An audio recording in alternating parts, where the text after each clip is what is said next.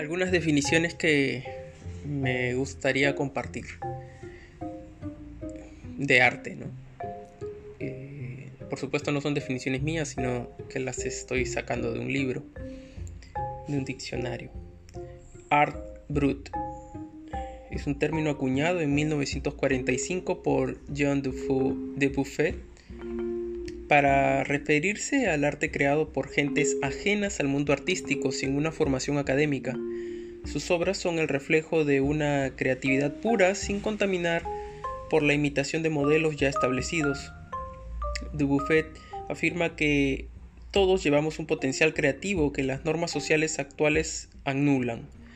Así que junto con otros artistas como André Breton y Michel Tepe, decide crear en 1948 la Campagne de Art Brut. No sé si lo dije bien. Y recopilar este tipo de obras. La colección llegó a contar con unos 5.000 ejemplares, casi todos ellos realizados por enfermos mentales, que fueron expuestos por primera vez en 1967 en el Museo de Artes de París. Posteriormente, en 1976, la colección se trasladó al Château de Beaulieu de la Lusana, donde se quedó de forma perpetua. Mm, interesante.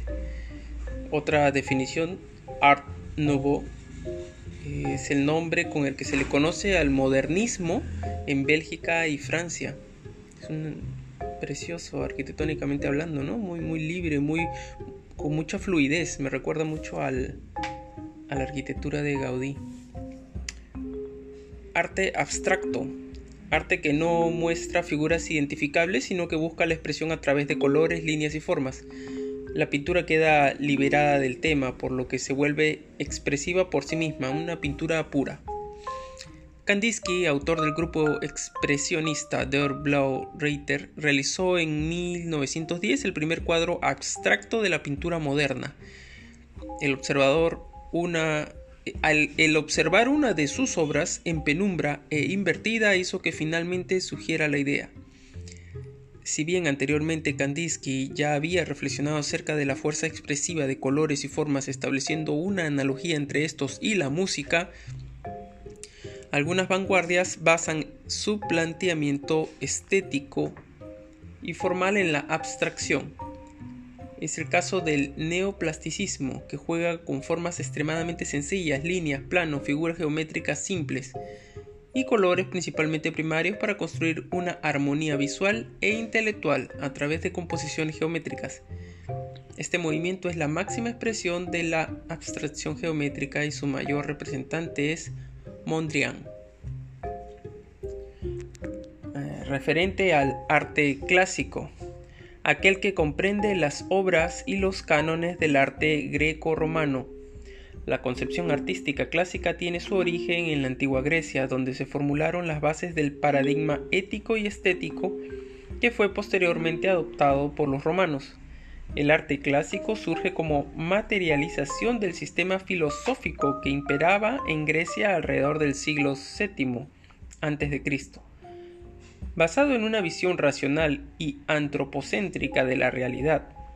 Los artistas tratan de plasmar la belleza ideal a la que se puede llegar a través de la razón, investigando las leyes de la proporción y la medida. Se busca la armonía de cada parte en sí y en relación con el conjunto basándose en proporciones matemáticas. Así, se establecerá el canon de belleza clásico, basado en leyes racionales, aún rodeado siempre de un velo de idealización que llevará a esculpir el hombre perfecto en el que se centran todas las virtudes, tanto las del cuerpo como las de la mente, y a crear los órdenes clásicos, modelos arquitectónicos. Eso es el arte clásico. Arte conceptual, dícese de aquel arte en el que el concepto, la idea que envuelve a la obra es más importante que el objeto resultante en sí.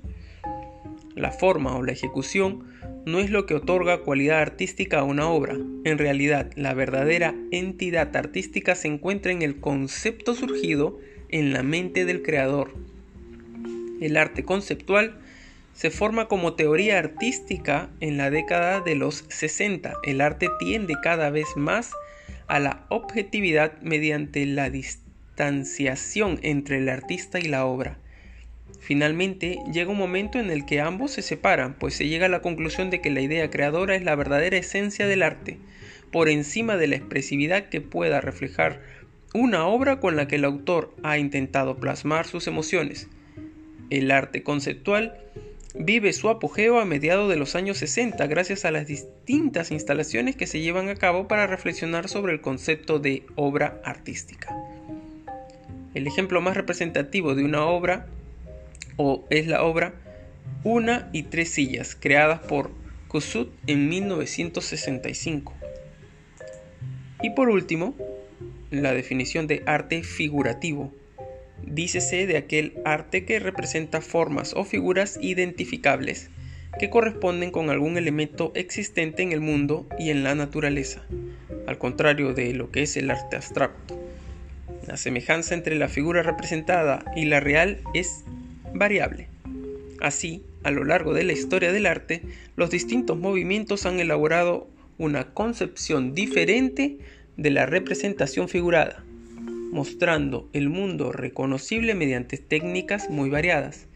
En líneas generales podría decirse que hasta la aparición del movimiento impresionista a finales del siglo XIX, principios del siglo XX, se busca una representación ortodoxa del mundo, sin grandes distorsiones pictóricas ni un empleo del color ni de la pincelada que rompa con los parámetros clásicos.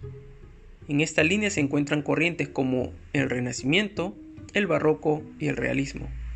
Tras el nacimiento del impresionismo, las figuras, al igual que los colores y en general la concepción de la pintura, se muestran y se abordan de formas muy variadas. Bien, son algunos conceptos que saqué de mi libro, que es un diccionario, diccionario de términos artísticos y arquitectónicos. Eh, es una belleza este, este libro por la cantidad de conceptos que uno en, algún momento a través de la lectura puede haber eh, encontrado y no necesariamente tener su significado o definición. Y con este libro he, logrado solventar algunas dudas de otros libros a los que he tenido acceso. ¿no? me gusta, me gusta mucho. Bien, eso es todo por este podcast. ¿Qué me cuentas?